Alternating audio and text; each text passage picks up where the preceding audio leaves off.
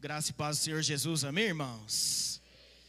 Glória a Deus. Quero agradecer aqui ao pastor André, pastora Gleice, pela confiança, pela disposição. Já me sinto muito filho aqui, né? Pelo coração de vocês, pela disposição de vocês. Podem contar com a minha vida, com a minha esposa. Nós estamos aqui para servir o ministério de vocês, para que esses jovens cresçam aqui como nunca antes, porque eu tenho certeza que é isso que Deus tem para nós. Amém? Quantos creem nisso? Levanta a sua mão aí. Fala para o irmão, está do seu lado. Deus tem crescimento, vida e prosperidade para você, meu irmão. Aleluia. Uh, só apresentar um pouquinho. Eu me chamo Wellington. Desde quando eu nasci, me colocaram um apelido de Leto, não sei porquê. Então tem gente que me conhece desde quando eu nasci, nunca me chamou de Wellington, sempre chamou de Leto. Você fica à vontade do jeito que você quiser me chamar. Só não chamando de João, que eu não curto, estou brincando. Mas você pode me chamar de Leto, de Wellington, fica a seu critério. Eu estou 10 anos na igreja, estava servindo o ministério do pastor Ricardo Landim, do pastor André Venturim. É, fui levantado obreiro em 2015, obreiro de adolescentes, depois fui obreiro de jovens. E eu tenho certeza que eu tenho muito a crescer, muito a aprender mas eu estou aqui para poder servir aos irmãos. Quero que vocês saibam que possam contar comigo. Eu não quero ser uma pessoa distante. Quero, na medida do possível, levar aí todos na minha casa. Em nome de Jesus, Deus vai me abençoar aí com uma casa grande aí, amém, irmãos? Receber os irmãos, eu gosto de levar os irmãos lá em casa para a gente assistir um filme, jogar um game, jogar um futebol, fazer uns treinos de Muay Thai.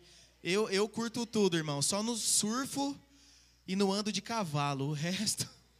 Então, vai ser um tempo muito precioso e poderoso. Quero que você conte com a minha vida aí. Eu estou aqui para servir os irmãos. Amém? Glória a Deus. É, eu quero, antes de compartilhar aqui a minha palavra, eu queria que você entendesse que a palavra eu prego para mim e prego para os irmãos. Então não significa que pelo fato de eu estar pregando não preciso do que eu estou falando. Então eu prego para mim primeiramente. Só que é importante que os irmãos tenham o hábito de ser cheio de fé e de expectativa. A Bíblia fala em Mateus 21, 22 que tudo que nós pedíssemos em oração, se nós crermos, nós vamos receber. Então, quem é aquele que tem fé? Aquele que pede. Então, todas as vezes que eu falar algo aqui, e você crê que isso é para a sua vida, eu queria que você respondesse com um amém, com glória a Deus, com um aleluia, porque o seu ato de fé significa que isso é uma oração em concordância. Nós ligamos aqui na terra e automaticamente é ligado no céu. Então, quando eu falo algo aqui que é uma bênção para a sua vida, você precisa interagir, porque diante do mundo espiritual você está dizendo que isso é para a sua vida. Vamos fazer aqui um teste? Eu vou falar aqui. É, Deus quer te usar extremamente nessa geração para marcar a vida de milhares de pessoas. Deus quer te prosperar como nunca antes. Deus quer que você compre um carro ou ganhe um carro. Deus quer que você case com uma pessoa maravilhosa. Pronto, irmãos, isso é vida cristã. Então, quando tiver alguém ministrando aqui, eu queria que os irmãos agissem dessa forma, porque você está sendo abençoado. Amém? Então, eu queria que os irmãos aí, se você quiser anotar, não sei, está gravando algo do tipo, mas o tema hoje, vocês, não sei se vocês viram lá no Instagram, eu falei para os irmãos do marketing, falei, não coloca nenhuma foto minha, porque como está meio em off ainda, né, vai que os irmãos vê que sou eu e não vai metade para o culto. então, deixa em off aí, não fala que sou eu que vou lá, só coloca o tema do culto. E o tema do culto é a visão dos radicais livres imparáveis. Fala para o irmão que está do seu lado, a visão dos radicais livres imparáveis. Agora fala como radical livre imparável de verdade, até a sua voz ficar rouca. Fala para o irmão que está do seu lado, a visão dos radicais livres imparáveis. Qual que é nosso grito, irmãos? Todos sabem? Livres! Livres! Aleluia. Então, nós viemos de um tempo muito difícil de pandemia. Eu não sei se você foi muito afetado, se a sua família foi muito afetada, mas o mundo, de uma forma geral, foi muito afetado. E diante de muitas coisas acontecendo com a igreja, muitos ataques, muita gente se rebelando, muita gente falando mal dos cristãos, crise econômica, pessoas ficando desempregadas, pessoas que eram casadas se divorciando, muita, muita, mas muita crise. Nós viemos de um ano, eu lembro que é, antes da pandemia, o pastor Naor tinha feito uma reunião com todos os líderes de jovens do, do Brasil e do mundo, pelo Zoom, falando que ele tinha um alvo de fazer um batismo no final do ano passado de 10 mil pessoas, juntando todos os jovens, todas as videiras que existem no mundo hoje, que se não me engano são 31 países, se não me engano, é mais ou menos 31, 34 países. E aí a gente falou, mano, isso aqui é Vamos para cima, vamos crer. Só que aí veio a pandemia. E com a pandemia nós vimos igrejas se fechando, nós vimos crentes desviando, nós vimos tantas, tantos ministérios, Assembleia de Deus, quadrangular, tanta gente fechando as portas. E aí a gente fez uma reunião e falou: a gente vai pela palavra. Eu vou até compartilhar com os irmãos. Porque a questão aqui não é se você simplesmente vê, mas se você enxerga. Porque existe uma coisa muito diferente entre ver e enxergar. Pergunta para o irmão que está do seu lado: você vê ou você enxerga?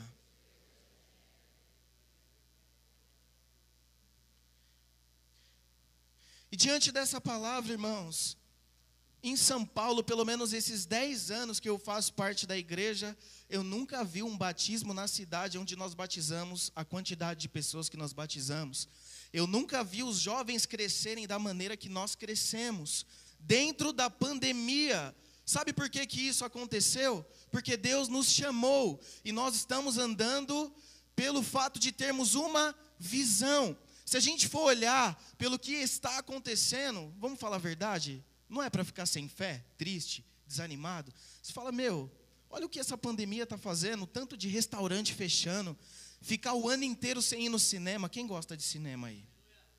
É bom demais ir no cinema. Ficar o ano inteiro sem ir no cinema, olha a treta que está acontecendo. Meu Deus, o Palmeiras sem mundial ainda, normal.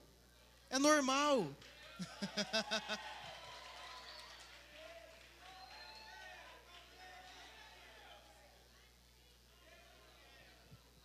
O Corinthians, como sempre, sendo o melhor de todos, mesmo na pandemia.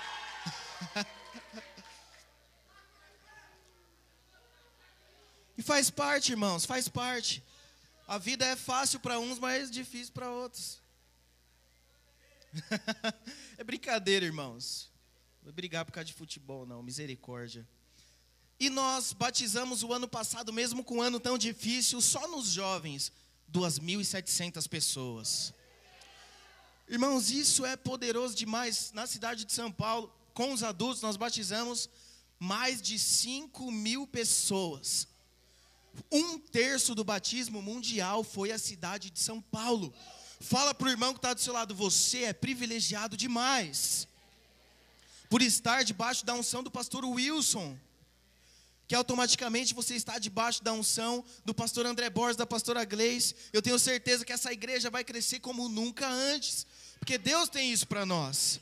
Deus nos chamou para fazer história, para marcar a nossa geração. E cada pessoa que é batizada é uma família que é afetada com a luz de Deus, porque salvação e esperança já chegou naquele lugar. Quantos tem pessoas que é da sua família que ainda não se converteram? Levanta sua mão. Agora você vai levantar a sua mão e você vai falar assim: Eu creio que eu e a minha casa vamos servir ao Senhor. Quantos creem nisso? Diga aleluia. Então, eu quero compartilhar aqui com os irmãos que para você ser um jovem imparável, você precisa ter uma visão correta. Então existe uma diferença. Tem pessoas que são imparáveis pelo motivo errado. Você conhece uma pessoa que é imparável pelo motivo errado? A pessoa ela entra num relacionamento, muitas vezes quebrando vários princípios.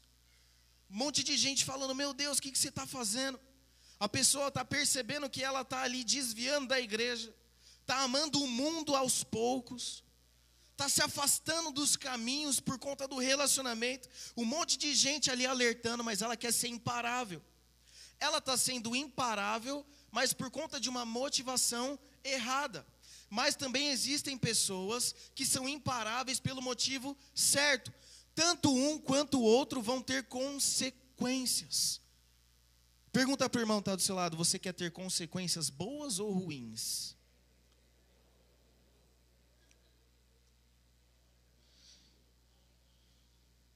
Uma vez, um irmão lá na rede, ele tinha acabado de casar. E você, quando você entrar na corte, que você estiver quase casando, você vai ver que você fica assim. Meu Deus, não vejo a hora, não vejo a hora de casar. E você começa a ver as coisas ali, o convite, o salão. Aí a moça vai alugar ali o vestido de noiva. Aí aquela empolgação toda, só que muitas vezes você se esquece da responsabilidade que tem dentro de um casamento. Foi engraçado que esse irmão, ele tinha acabado de casar, ele chegou em mim e falou: Obreiro, eu estou muito feliz que eu casei, mas eu também estou um pouco triste. Eu falei: Que foi, irmão? Você casou agora? Está triste com o quê?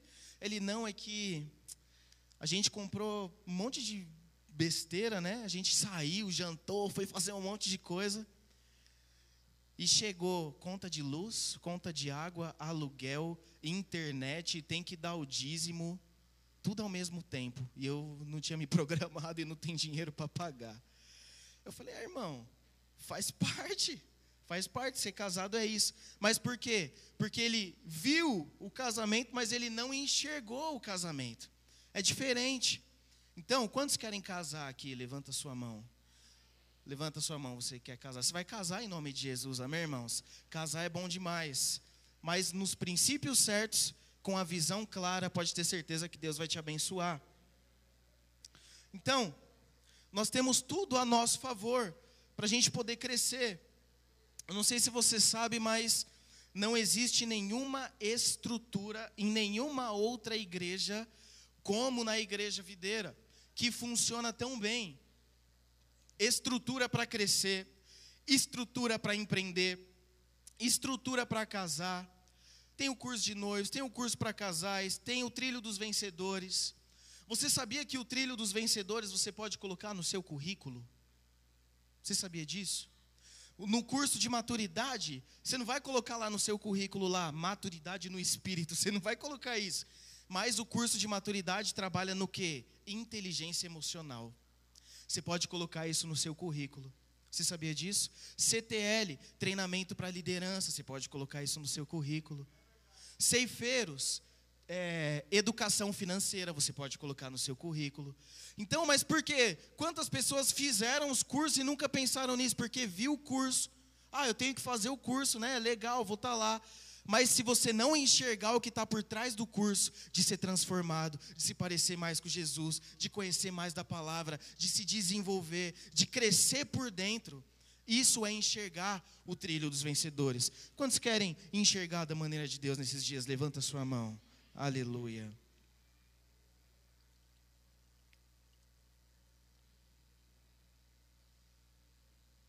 Então nós temos um projeto esse ano. Você sabe qual é o projeto que nós temos para esse ano? Fala para o irmão que está do seu lado, qual é o projeto para esse ano, irmão? Responde para ele: todas as células vão se multiplicar. Quantos creem nisso? Por que que, não sei se os irmãos têm casos assim, mas eu já vi muito, muitos líderes que ficam ali mais de um ano, um ano e meio, dois anos com a mesma célula, cinco pessoas, quatro pessoas, sete pessoas, mas tem líder que com cinco meses multiplica com mais de 15 pessoas. Qual que é a diferença de um líder para o outro líder? É porque um apenas viu a reunião de célula, o outro enxergou o propósito de Deus em cuidar das pessoas. E Deus quer nos trazer essa forma de enxergar aqui para nós. Eu não falo só a videira freguesia, mas todas as videiras, porque esse é o projeto da Igreja Videira São Paulo, não sei se do Brasil inteiro, mas todas as nossas células vão se multiplicar esse ano. Quantos creem, digam amém bem alto aí. Aleluia. Se você puder abrir a sua Bíblia lá em Joel 2, 28.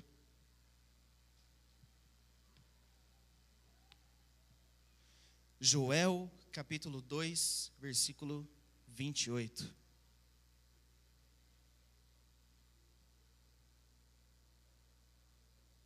Aleluia. Vamos ler no telão aqui. Olha o que diz: E acontecerá depois que derramarei o meu espírito sobre toda a carne. Vossos filhos e vossas filhas profetizarão, vossos velhos sonharão e vossos jovens terão visões. O profeta disse que nos últimos dias, que é o nosso tempo, ele derramaria do espírito dele sobre toda a carne. Só que para cada faixa etária existe uma forma do espírito se manifestar. Os filhos, olha o que diz, vão profetizar. E ele fala que os velhos vão sonhar. Mas eu e você que somos jovens, qual que é a maneira do espírito se manifestar? Tendo visão. Mas não é somente uma visão espiritual que você vai fechar o olho e Deus vai te dar uma visão de algo, mas é a forma certa de enxergar o propósito de Deus. É a forma certa de enxergar o propósito de se fazer uma corte, é a forma certa de enxergar o propósito de entrar numa faculdade, é o propósito certo de enxergar o porquê de tirar uma carta de motorista, é o propósito certo de enxergar os relacionamentos com os pais. Você pode estar vivendo tudo hoje só pelo fato de olhar, mas se você não enxergar o que está por trás, a visão espiritual, não existe o fluir de Deus em alguns relacionamentos em algumas situações. Então, aqui, Deus nos chamou para sermos imparáveis, só que nós só seremos imparáveis com uma visão clara, uma visão correta. Todos conhecem a história dos talentos, daqueles homens que receberam os talentos. Então você vai ver aqui que tem dois grupos de pessoas. Fala para o irmão está do seu lado, dois grupos de pessoas. Um grupo de pessoas, que são dois homens, que foi um homem que recebeu cinco talentos e o outro homem que recebeu dois talentos. Esses dois fazem parte de um grupo. O outro grupo, que é um homem, ele recebeu um talento. Por que dois grupos?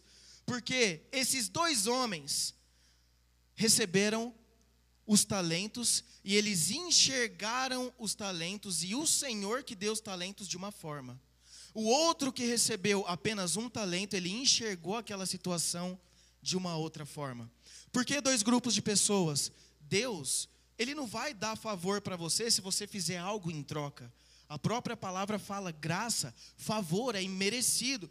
Você não precisa fazer nada, ele simplesmente vai te dar, como ele já te deu. Ele te deu dom, ele te deu vigor, ele te deu inteligência, ele te deu é, a oportunidade de servir nesse tempo para você poder fazer história. Só que muitas vezes você não vai conseguir enxergar isso de uma forma plena. E aí, qual que é a diferença? Aquele que recebeu um talento, como que ele enxergou o Senhor? Ele não viu que aquilo era favor. Então ele enxergou o Senhor como um Senhor mau, como alguém que era é, rigoroso, como alguém que era duro. E aqueles outros que receberam cinco talentos, que receberam dois talentos e enxergaram graça. Eu não merecia. O que, que eu vou fazer? Eu vou multiplicar os meus talentos. Mas aquele que recebeu um talento, ele enxergou o Senhor dele como alguém duro. O que, que ele fez? Ele enterrou o talento. Qual a diferença desses dois? A forma de enxergar. Os dois tiveram favor. Os dois receberam graça. Só que um grupo enxergou da forma certa. O outro grupo, que é aquele homem de um talento, enxergou da forma errada e por isso ele enterrou os talentos. Deus te chamou nesses dias para enxergar como Deus enxerga. Quantos creem nisso? Aleluia. Então, nem tudo que nós vemos, nós enxergamos. Você sabia disso? Nossa, mas vem enxergar não é a mesma coisa? Vem enxergar não é a mesma coisa? Não. Se você for no dicionário, pode ser que sim. Mas aqui o contexto da palavra não é esse. O contexto da palavra é o seguinte: olha para o irmão que está do seu lado, vê o, que, vê o que você vê nele aí. Se você conseguir tocar nele, toca, vê o que você sente aí no braço, no ombro.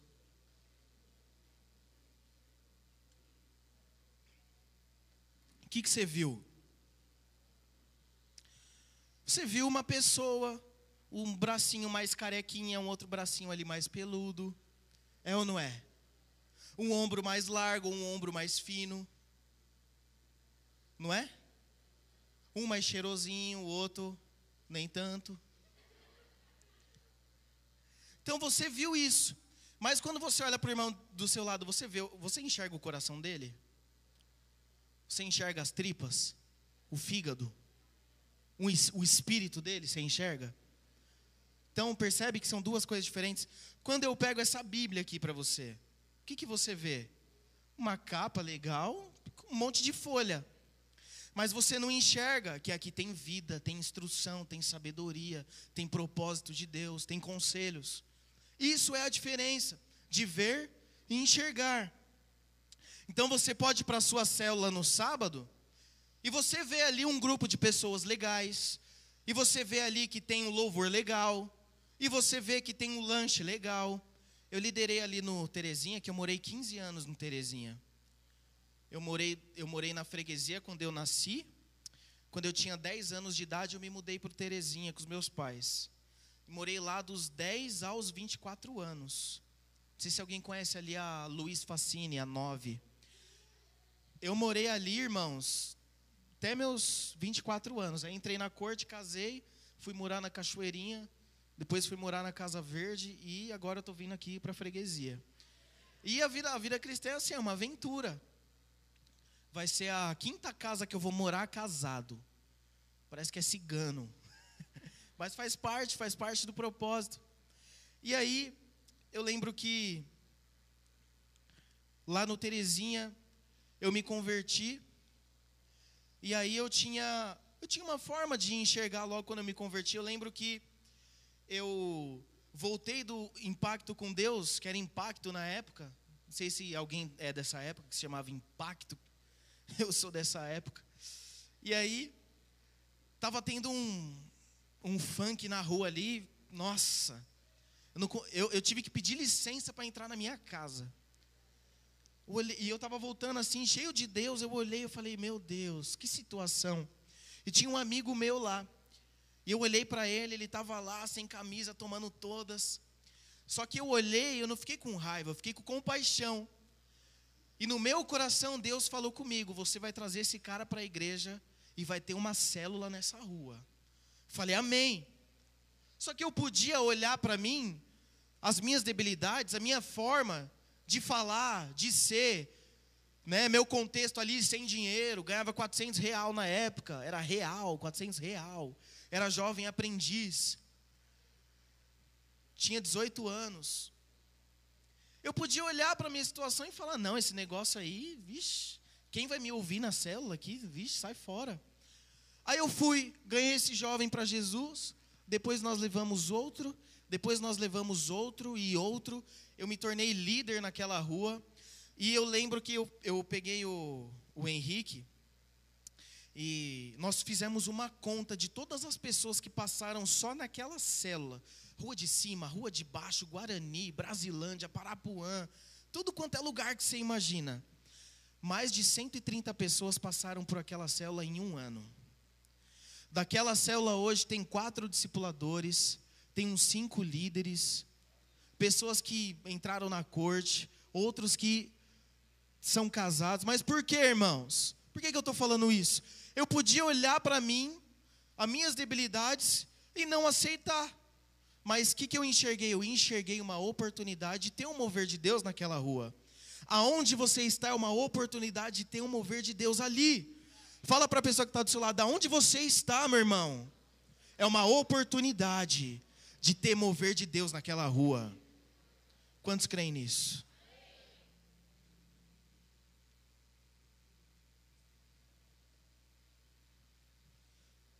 Então, o mal da nossa geração é que a maioria das pessoas elas só veem, mas elas não enxergam. Eu já conheci muitos jovens que eram muito intensos para Deus, muito cheio de vigor, cuspia fogo, mas quando casou, parou e ficou à beira do caminho. Infelizmente, é triste. Mas eu também conheço muitos jovens que cuspia fogo, que eram cheios de Deus, casaram e continuaram cuspindo fogo, e aumentou a intensidade e o vigor multiplicou. Por quê? Aquele que casou e parou, ele viu o casamento, mas ele não enxergou o propósito do casamento. E aquele que casou e continuou pegando fogo, ele não só viu o casamento, mas ele enxergou o que estava por trás e o benefício de ser casado vivendo o propósito de Deus. Então tem muita diferença. Quantos conhecem pessoas que tinham muito potencial e, infelizmente, não estão mais no nosso meio? Levanta sua mão. São pessoas que, infelizmente, em algum determinado momento, não enxergou a situação ou a circunstância, somente viu um contexto de ferida emocional, ele viu uma situação onde ele foi injustiçado, ele viu uma situação onde talvez ele foi ali uma pessoa que não cumprimentaram ele, não lembraram do aniversário, tiver uma situação ali de briga, mas não enxergou que a igreja é o lugar onde Deus nos coloca para nos transformar. Vai ter erro, vai ter dificuldade, mas essa é a família de Deus. É aqui onde nós encontramos favor, graça, transformação, vida. É onde nós crescemos. Irmãos, eu cheguei na igreja, não sabia nem abrir, nem fazer um e-mail. Eu não sabia me vestir. Eu cheguei na igreja, era a bermuda do Racionais, camisa do Guns N' Roses e boné do Corinthians. E chuteira da Topper. Irmãos, era uma salada de coisa zoada. A igreja me ajudou em tudo. A maneira de me falar, eu aprendi com meu líder de célula. A maneira de me vestir, eu aprendi com a igreja. A moça que eu conheci para casar, eu conheci na célula, não foi no pancadão. Não, Deus me chamou para ir lá no meio do pancadão resgatar as pessoas. Misericórdia, irmão. Não. Quantos você conhece que fez isso e ficou lá e não voltou mais? Misericórdia. Tem, um, tem uma maneira certa das coisas acontecerem. Você precisa enxergar. E foi dentro da igreja, irmãos, aonde eu cresci. A minha carta de motorista foi a igreja que me abençoou no meu aniversário. Um celular eu já ganhei no meu aniversário. O meu casamento, irmãos, eu tinha arrumado um emprego de domingo a domingo, não consegui juntar dinheiro, e falei, Deus, eu vou, falei para o pastor, falei, pastor, eu juntei aqui, o que eu juntei não dá nem para pagar aqui o, o buffet do salão da igreja. Mas eu creio, eu enxerguei que Deus, Ele podia me abençoar. Irmãos, eu ganhei tudo no meu casamento, e quem me abençoou? A igreja. Eu ganhei os salgados, eu ganhei o bolo, ganhamos vestido de noiva para minha esposa, eu ganhei a aliança, eu ganhei a lua de mel. Eu ganhei tudo, mas quem me abençoou? A igreja. Mas por quê? Porque eu sempre servi a igreja não com esse olhar de querer algo em troca, mas sempre enxergando a oportunidade, porque a igreja fez tudo por mim. Então eu devo tudo à igreja.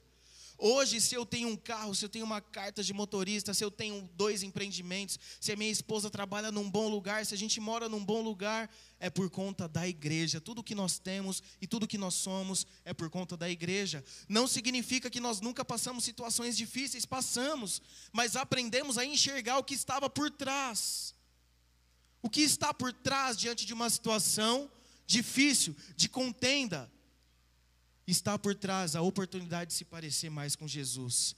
E quando esse é o nosso desejo de se parecer mais com Jesus, nós encontramos favor diante dele. Pergunta para o irmão que está do seu lado: quais oportunidades Deus está te colocando para você se parecer com Ele?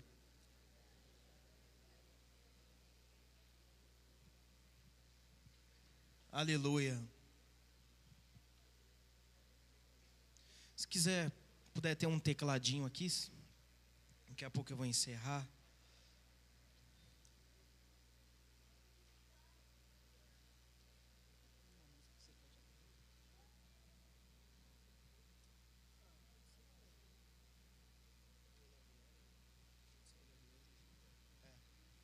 Aleluia. Então, irmãos, o que, que o mundo e o diabo ele faz conosco? Quer nos mostrar fatos. O que é um fato? É uma situação real que você está vendo ali. É um fato, muitas vezes, que a gente está numa crise econômica. É um fato. A gente está vendo a crise econômica. Mas qual que é a verdade que Jesus nos fala? Que Ele vai suprir todas as nossas necessidades. É um fato, irmãos, que hoje em dia tem muito jovem se desviando da igreja. É um fato. Mas qual que é a verdade de Deus? A verdade de Deus é que o amor de Deus, que é lançado como corda, vai trazer todos esses irmãos de volta. Qual que é o fato que mostra hoje muita gente ficando desempregada, muita gente ali numa crise profunda? Mas qual que é a verdade? A verdade é que Jesus é o nosso pastor e nada nos faltará. Essa é a verdade. Você precisa acreditar nisso. É um fato que muitas vezes a sua célula pode estar ruim, não vem visitante, um monte de gente está saindo, pode ser que seja um fato. Você está vendo isso no seu relatório. Mas qual que é a verdade? É que Deus te chamou para ser um multiplicador. Deus te chamou para ser frutífero. E não é o fato daquela situação que vai determinar o que Deus te chamou para ser, porque uma única situação não determina quem você é em Deus. Você em Deus é rei sacerdote. Você em Deus é multiplicador. Você em Deus é o bom pastor que vai dar a vida pelas ovelhas. Você em Deus é alguém próspero, é alguém nobre, é alguém cheio da vida, que aonde você for e colocar as mãos, o mover de Deus vai acontecer. Você precisa acreditar nisso. É muitos que não entendem isso. Para você poder enxergar da maneira certa, você precisa de uma experiência com Deus. Liderando lá no Terezinha, eu tive que falar algumas verdades para algumas pessoas. Tinha uma moça que ela estava num relacionamento ali sem propósito. Eu senti de Deus de falar para ela, eu falei, irmã, você tem um chamado para ser pastora. Deus quer te dar um homem de Deus para você casar. E ela não queria terminar o relacionamento dela. Eu falei assim: se você não terminar esse relacionamento, eu sinto te dizer que uma hora ou outra você vai engravidar desse rapaz.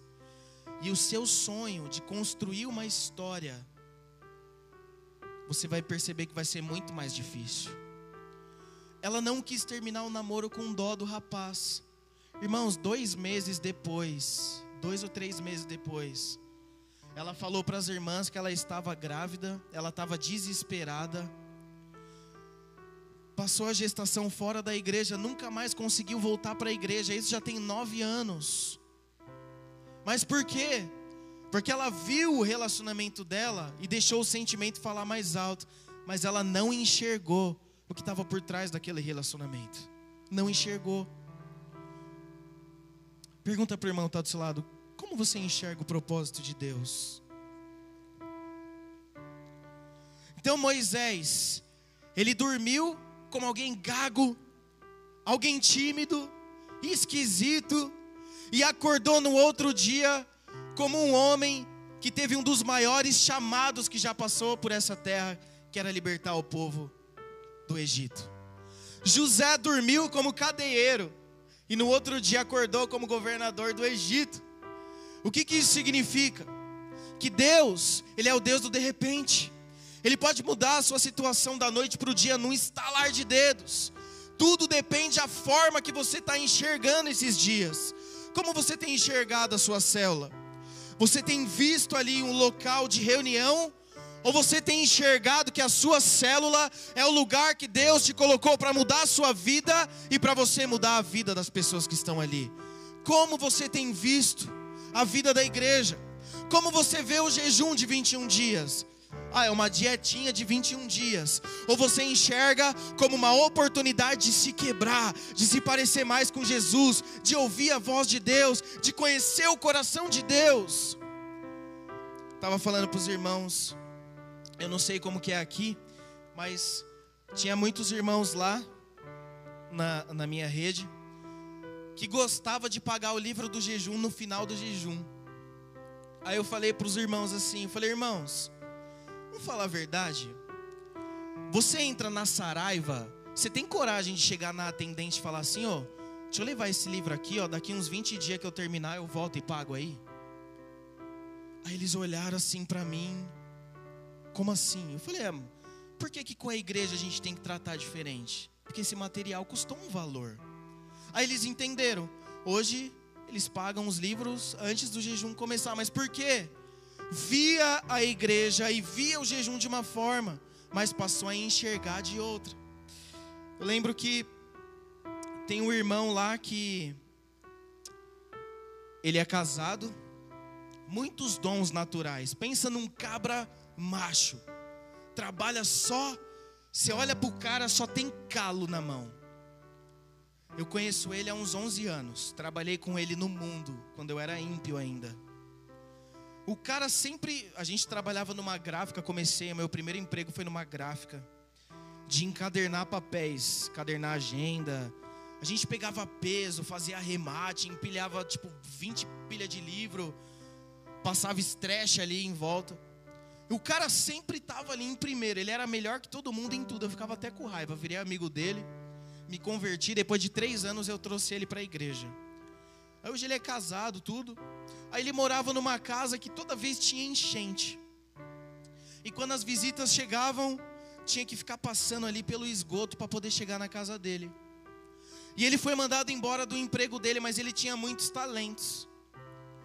Então, para ele, trabalhar era só se fosse CLT. Assina na carteira, se não for isso, não é trabalho. Eu falei, mano, quanto que você paga aqui de aluguel? Ele falou, eu pago tanto. Eu falei, aqui na rua tem uma casa que é, desculpa falar a verdade, mas é mil vezes melhor que a sua. É só cem reais a mais. Você economiza aqui, economiza ali, vai estar mais perto da igreja, faz assim, faz assim. Ele foi morar nessa casa mil vezes melhor, um espaço gigantesco. Ele tá aí agora, como que eu vou pagar o aluguel? Eu falei, mano, olha os seus dons. Olha quanta coisa você sabe fazer. Ele é aquele cara tipo MacGyver. Ele pega aqui uma garrafinha de água com a tampinha e um papel e consegue fazer uma cadeira de plástico. Brincadeiras à parte, mas o cara manja demais, manja demais. Aí eu comecei a conversar com ele para alargar a visão dele. E som. Aleluia. Ele abriu um negócio de fazer móveis. Aí ele compra a madeirinha dele, trazia na bicicleta, nas costas, fazendo mesa, prateleira, guarda-roupa, cama de pallet, abriu um Instagram, abriu um CNPJ, pegou uma maquininha da PagSeguro. Hoje ele está tirando duas vezes mais do que no CLT comprou um carro agora, mas por quê? Porque ele via o trabalho de uma forma, mas ele enxergou o trabalho de uma forma diferente.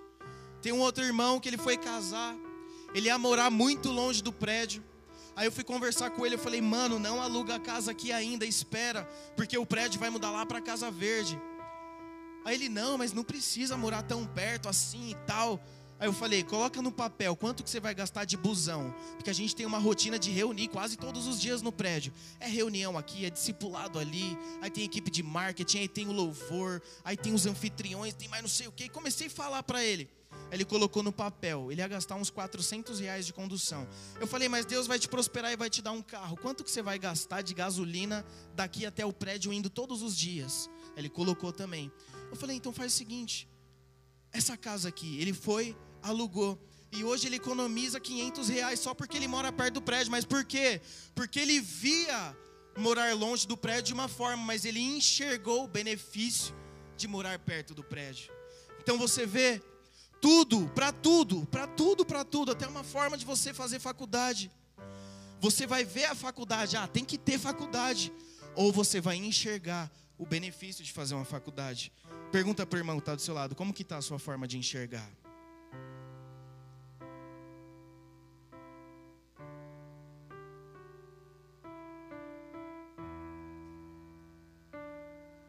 Provérbios 23, 7 diz o seguinte: Como o homem enxerga em sua alma, assim ele é.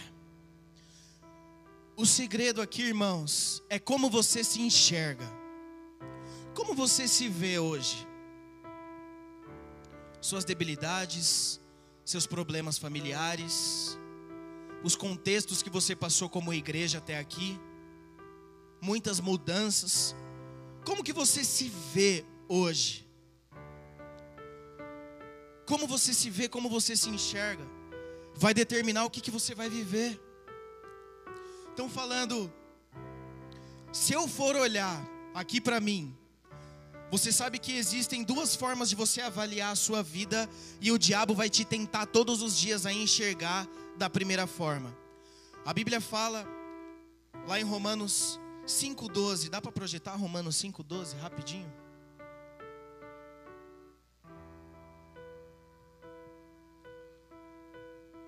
Romanos 5:12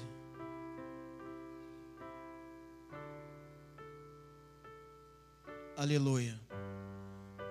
Olha o que diz: portanto, assim como por um homem só entrou o pecado no mundo, e pelo pecado a morte, assim também a morte passou a todos os homens, porque todos pecaram. Por um único homem, todos foram feitos pecadores. Só que você já sabe. Coloca o versículo 19 agora, por gentileza.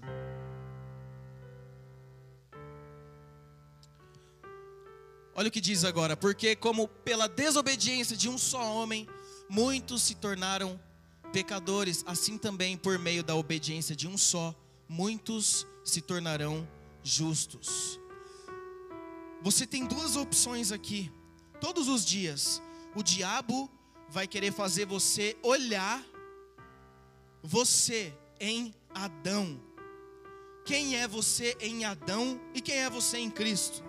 Se eu for olhar para mim, para minha vida em Adão, eu sou alguém tímido, eu sou alguém que não sei pregar, eu sou alguém desorganizado, eu sou alguém com medos. Se eu olhar para mim em Adão, é isso que eu sou. Mas se eu olhar para mim em Cristo, justificado pela fé no Filho de Deus, eu sou alguém próspero, eu sou alguém cheio de unção, eu sou alguém cheio de Deus, eu sou alguém nobre, eu sou um excelente marido. E essa é a diferença de um crente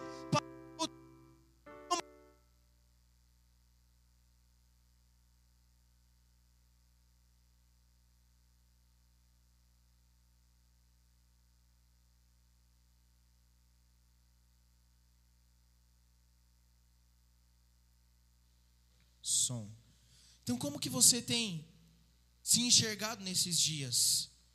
Como Adão ou justificado em Cristo? Então, o que, que o fato vai querer te mostrar nesses dias? Quando eu morava lá no Terezinha, vocês sabem que. Aleluia. Vocês sabem que qual que é o estilo de vida das pessoas lá? Eu saía para chamar os jovens na célula, era até engraçado. Os caras estavam sentados na calçada sem fazer nada. Eu chamava os caras, vamos para a célula. Os caras, não, mano, eu estou ocupado aqui. Aí eu ficava olhando assim, eles olhando para o céu, assim, fumando, bebendo. Aí eu olhava e falava, mano, você já almoçou hoje? Falou, não. Mano, tem um hot dog poderoso lá. Só vai lá, come e depois você. Aí chegava lá, eu deixava o lanche para o final, só para o cara ouvir a pregação. Era assim que eu chamava as pessoas, não era fácil. Porque existe uma forma que as pessoas enxergam, as pessoas percebem. Ah, não, vai me chamar para esse negócio de crente aí, zoado, esquisito.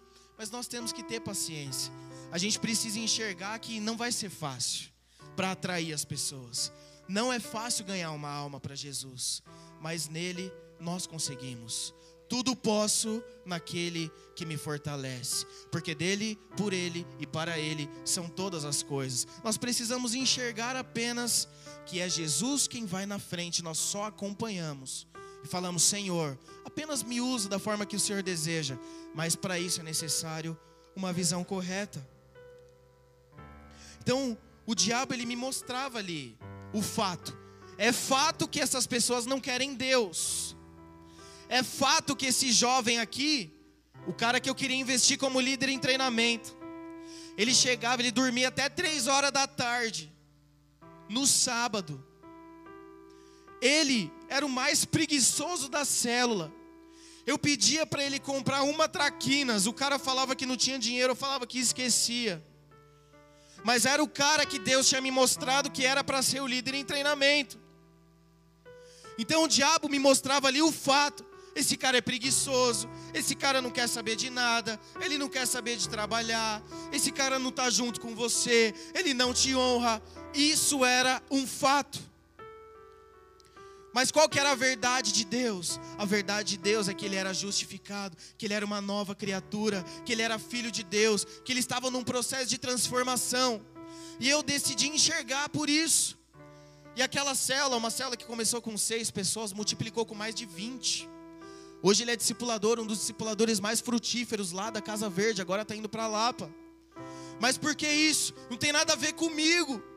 Eu apenas tive disposição de enxergar a verdade de Deus, porque o fato falava que não era ele, não tinha nada a ver com ele, tinha que ser os bons, os melhores, os mais fortes, os que falam bem. Mas a verdade de Deus falava que não, que era aquele jovem. Eu decidi acreditar.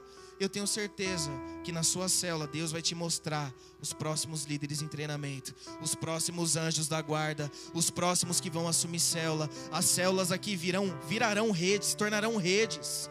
Você vai levar mais de 10 pessoas no encontro nas suas células, tem que crer nisso. Teve uma, um encontro uma vez que eu tinha levado uma pessoa, uma outra célula que eu estava liderando. Aí o pastor me chamou, me deu uma bronca, eu falei, pastor, é só o começo. O próximo encontro pode ter certeza que vai ter gente pra caramba. Fiz um processo evangelístico ali, um negócio poderoso. Dois meses depois, nós fizemos um encontro e eu, como líder de célula, levei 13 pessoas para o encontro. Essa célula começou também com sete, eu multipliquei com mais de 20 pessoas em seis meses. Depois virou uma rede, eu virei o discipulador. E essa rede chegou a 70 pessoas, eu levantei um novo discipulador, mas por quê? De uma célula. Sabe quem eram os membros da minha célula? Um ex-cheirador de cocaína, era um fato que o cara era louco. Ele ficava tendo uns tique na célula, no meio do louvor ele ficava assim, ó. Tinha corroído uma parte do cérebro e do nariz do cara. Tinha um outro que era punk, chegava louco de cachaça na célula.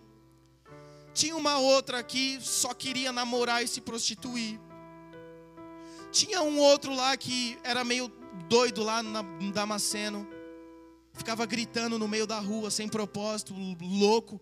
Era célula de, de louco, de doido. Era um fato. Mas Deus me mostrou que ali estavam os filhos, estavam os próximos que iriam marcar uma geração. E o que, que aconteceu? Multiplicou. E o cheirador de cocaína virou líder de célula. Ele não era mais cheirador de cocaína, tá, irmãos? Ele tinha cheirado quando ele era ímpio foi transformado, mas ele tinha os resquícios, mas frutificou, avançou, cresceu, multiplicou. Deus quer te usar dessa maneira nesses dias. Quantos creem? Diga aleluia aí no seu lugar. Pode ser um fato hoje que você não tem dinheiro. Se eu falar aqui, irmãos, vamos fazer uma comunhão, todo mundo no McDonald's, cada um paga o seu. É um fato que você está sem dinheiro? É um fato, talvez você esteja sem dinheiro. É um fato hoje que quando você chega em casa depois de um culto, seus pais estão lá brigando, aquela luta. Talvez aqui você é filho de pais divorciados. É triste, é luta, eu sei que é difícil. Aí você chega em casa, aquela dificuldade com seus pais. O que, que o diabo vai querer falar para você? É um fato, aqui ninguém vai se converter. Desiste, desiste de orar desiste, não dá, não dá, não dá. Mas qual que é a verdade? Verdade que nós já falamos aqui, que eu e a minha casa serviremos ao Senhor. Então você tem uma opção nesses dias de andar pelo fato, que é como você vai ver, ou enxergar que é aquilo que Deus está falando para você nesses dias. Então, talvez seja um fato que você está aqui sem dinheiro, Mas não é porque você não tem dinheiro hoje no seu bolso que você não é próspero. Porque você é próspero em Deus. Porque ser próspero não tem a ver com o local que você mora e com a sua situação financeira hoje. Ser próspero tem a ver com uma questão de mentalidade. Ser próspero tem a ver com uma questão de você sentir que você é amado de Deus. E tudo que você precisar fazer, Ele vai te suprir segundo as suas necessidades. Quantos creem nisso? Aleluia.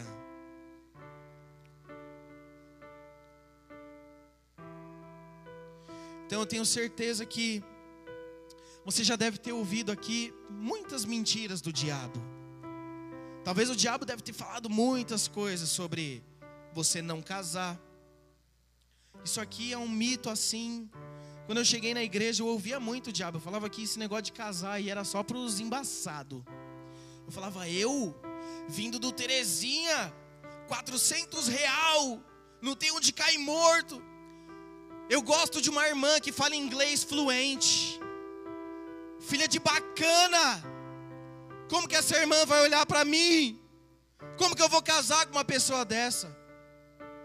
Deus moveu todas as circunstâncias a meu favor e casei. E ganhei tudo, irmãos. E Deus me abençoou. Deus pode abençoar você também.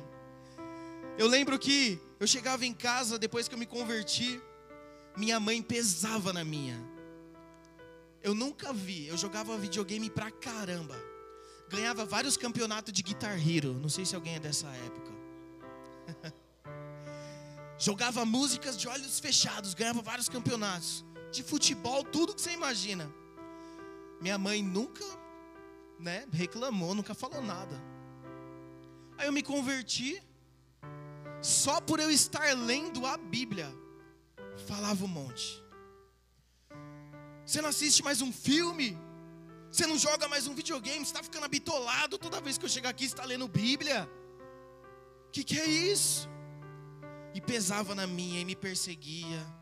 Eu lembro que teve uma vez, irmãos, daqui, a minha mãe, ela cozinha de uma forma. Eu estou tentando alargar a visão dela, porque se ela conseguir entrar no iFood, ixi, mas faz aquele rango. Você que tem um, um parente aí que faz aquele rango, você sabe que o negócio é poderoso quando a pessoa sabe fazer, é ou não é, irmãos? Quantos gostam de, de lasanha aqui? Uma costelinha, você gosta de uma costelinha? Alguém já foi no Outback aqui? Quem já foi no Outback? Todos vão no Outback aqui em nome de Jesus. Você vai comer a costelinha lá no barbecue. E aí eu lembro que eu estava indo para a célula. Minha mãe ela fez aquele almoço assim, parecia que Jesus tinha me buscado e era o banquete assim celestial. Uma mesa que não acabava mais. E aí eu lembro que tinha tudo que vocês imaginam, tinha pudim, tinha bolo de cenoura, Aí começou aquele toró. Aí minha mãe pegou e falou assim: Filho, não vai para a célula hoje não. Fica em casa com a mãe. Irmão, você acha que eu, eu quis ir para a célula ou eu quis ficar em casa? Chovendo. Minha mãe fez um. Eu me senti muito amado ali. Só que eu recebi uma mensagem. Eu já era anjo da guarda. Tinha um irmão na célula que estava em crise. Ele falou para mim assim: eu preciso da sua ajuda, preciso conversar com você. Dá para a gente conversar depois da célula? Eu podia ver a chuva e o banquete, mas eu decidi enxergar que aquele irmão precisava de ajuda. Aí eu falei, mãe, me perdoa. Quando eu chegar, a gente curte junto. Mas eu fui para a célula. Ela falou, mas se vai se molhar, olha essa chuva. O guarda-chuva estava quebrado. Eu falei, não tem problema. Deus é comigo. Se eu chegar molhado, vou participar da célula. Eu preciso tal. Aí eu abri o guarda-chuva, a chuva parou na hora. Eu cheguei na célula, mão mover de Deus, mas por que, que eu estou falando isso? Porque às vezes você vai ter uma família um pouco complicada, como eu tive. E depois de muito insistir, eu consegui trazer a minha mãe para a igreja. E eu tive o privilégio de batizar ela com as minhas mãos. E hoje ver ela vindo no culto, participando de uma célula, vocês não sabem como isso é gratificante. Mudou completamente o relacionamento. Mas quando eu chegava em casa, o diabo me mostrava um fato que a minha família, a minha mãe nunca ia se converter, porque ela me perseguia, porque ela era difícil. Mas a verdade é que eu e minha casa vamos servir ao Senhor. E eu já trouxe a minha mãe, eu batizei a minha mãe, e eu creio que a minha família inteira vai vir para o Senhor. Quantos creem nisso que você vai trazer a sua família para o Senhor? Levanta a sua mão, fala para o irmão que está do seu lado, não creia nos fatos, creia na verdade de Deus. Eu queria que você ficasse em pé no seu lugar agora.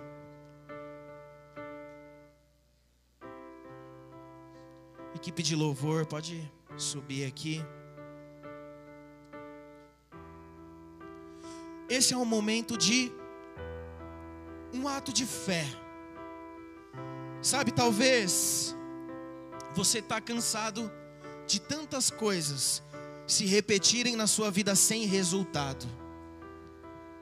Tantas situações que você talvez orou muito, não acontecem. Que você tem olhado de uma forma natural, mas se Deus te trouxe aqui hoje é porque Ele quer despertar a sua visão, porque é a sua forma de enxergar que vai trazer o favor de Deus para a sua vida, para a sua família e para a sua célula. Nós vamos cantar um louvor aqui, e eu queria que nesse momento você entregasse novamente a sua vida nas mãos do Senhor. Para nós enxergarmos da forma que Deus enxerga, nós precisamos de uma experiência com Deus. Para você enxergar que sua família vai se converter, você precisa de uma experiência com Deus. Para você enxergar que você vai se casar, que Deus vai te dar uma pessoa maravilhosa, você precisa de uma experiência com Deus. Para você enxergar que você vai ser próspero, que você vai empreender, que você vai ser uma pessoa influente, que vai ganhar pessoas para Jesus, que vai se formar na faculdade, que vai ganhar bolsas, que vai ser influente na sua célula, que vai ganhar a sua rua inteira para Jesus. Você precisa de uma experiência com Deus. E a experiência que nós teremos que ter com Deus todos os dias é saber que Ele está no controle, que nós devemos colocar a nossa vida nele, nós devemos nos entregar a Ele, nós devemos depositar a nossa confiança para Ele, entendendo que é por Ele, porque dele por Ele e para Ele são todas as coisas. Não tem a ver com o fato de que nós não somos bons, não tem a ver com o fato de que nós não temos dinheiro, não tem a ver com o fato de que nós moramos numa família difícil, tem a ver com a justiça de Deus, que nós somos filhos de Deus, que nós somos prósperos em Deus, que a nossa família pertence a Deus e que nós faremos história na nossa geração. Se esse é o seu caso, eu quero que você levante as suas mãos para o alto. E nós vamos cantar esse louvor ao Senhor. E você vai entregar todos os seus medos ao Senhor. Se você quiser vir aqui na frente, eu quero te dar essa liberdade. Se você quiser vir aqui se ajoelhar aqui na frente, eu quero te dar essa liberdade para você entregar tudo ao Senhor. Oh Espírito Santo de Deus. Ou se você quiser ficar aí no seu lugar, apenas erga suas mãos para o alto e vamos cantar essa canção. Vamos cantar essa canção. Entregue tudo nas mãos do Senhor. Entregue os seus medos na mão do Senhor. Entregue a sua vida para o Senhor. Oh, Jesus.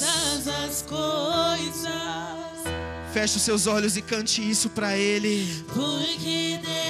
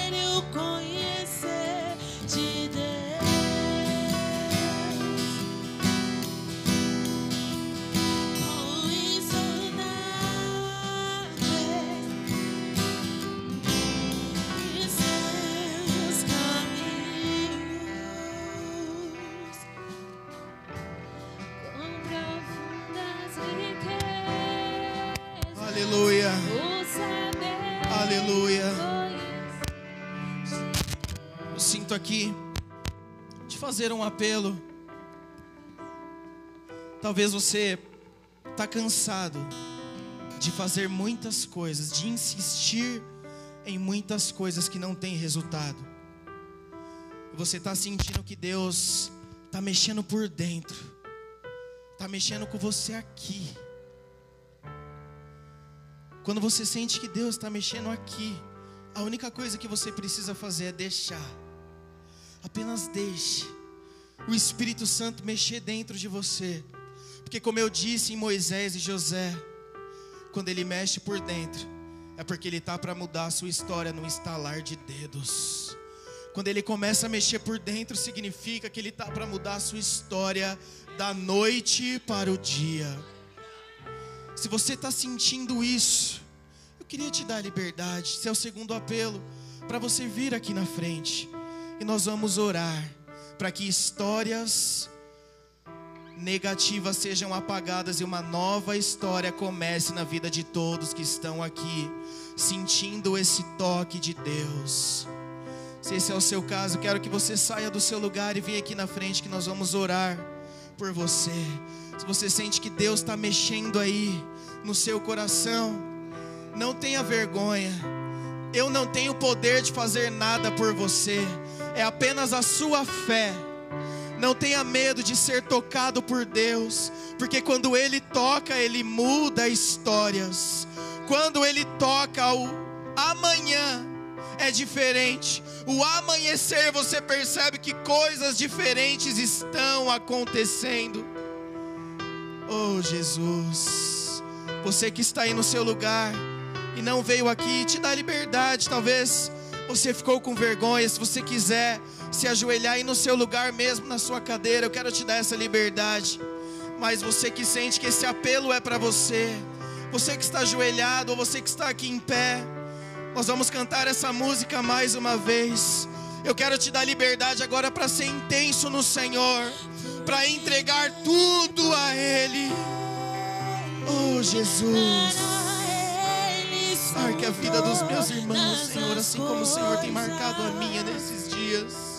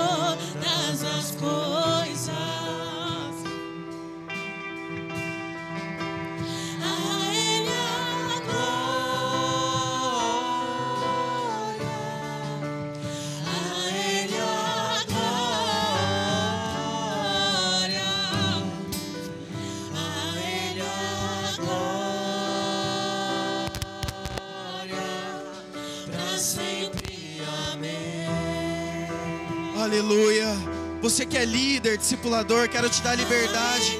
Vamos orar pelos irmãos.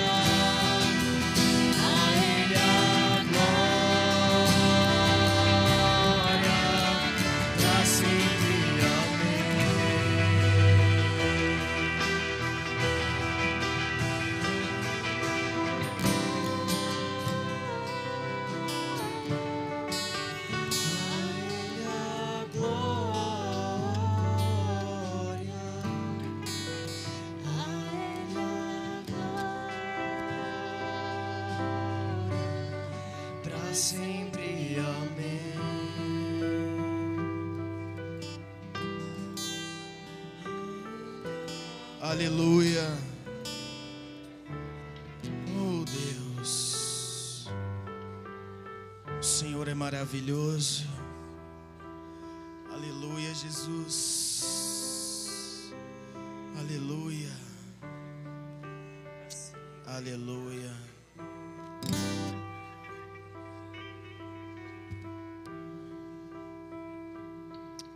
Queria que você se juntasse com algum irmão aí. Nós vamos encerrar. Junte-se com algum irmão.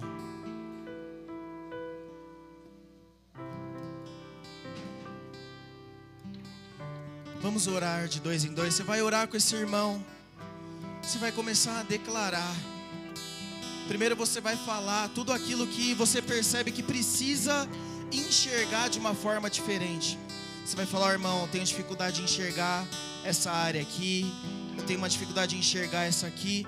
E seu irmão vai orar por você. Você vai sentir que sua visão vai clarear hoje à noite. Vamos orar de dois em dois. Não fique ninguém sem orar. Tenho certeza que Deus vai clarear a visão dos radicais livres aqui da freguesia, em nome de Jesus.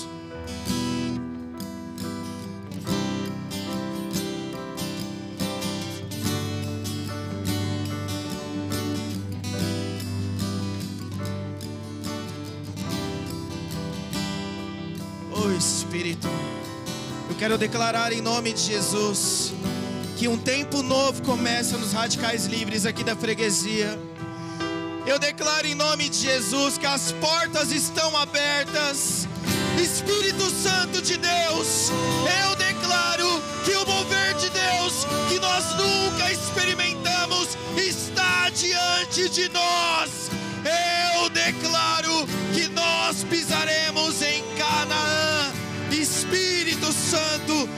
Declaro que cada célula vai se multiplicar. O Senhor desperta sonhos nesse lugar. O Senhor desperta propósito de Deus. O Senhor desperta a vida de Deus. Eu declaro em nome de Jesus.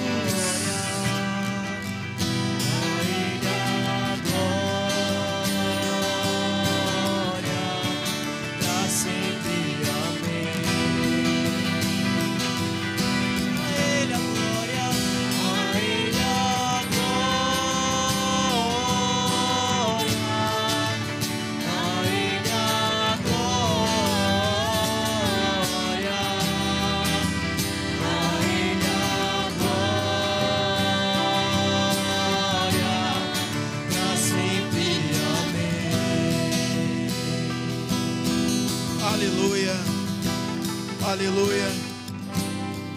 Presta atenção aqui.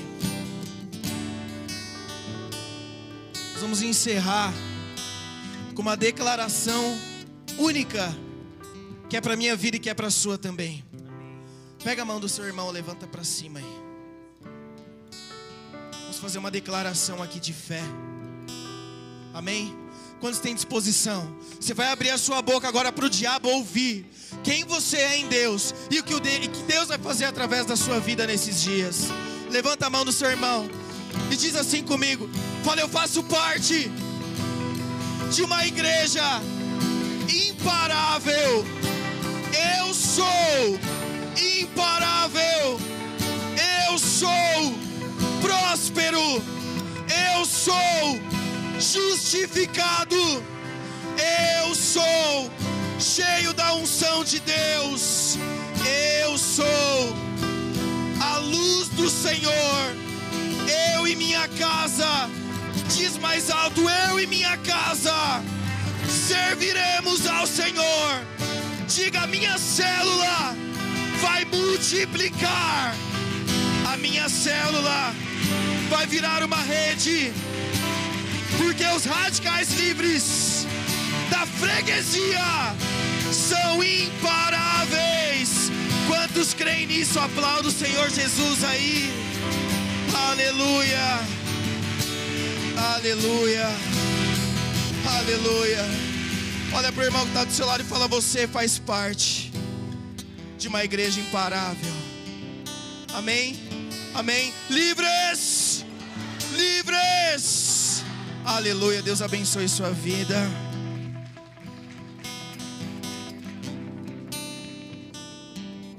Glória a Deus.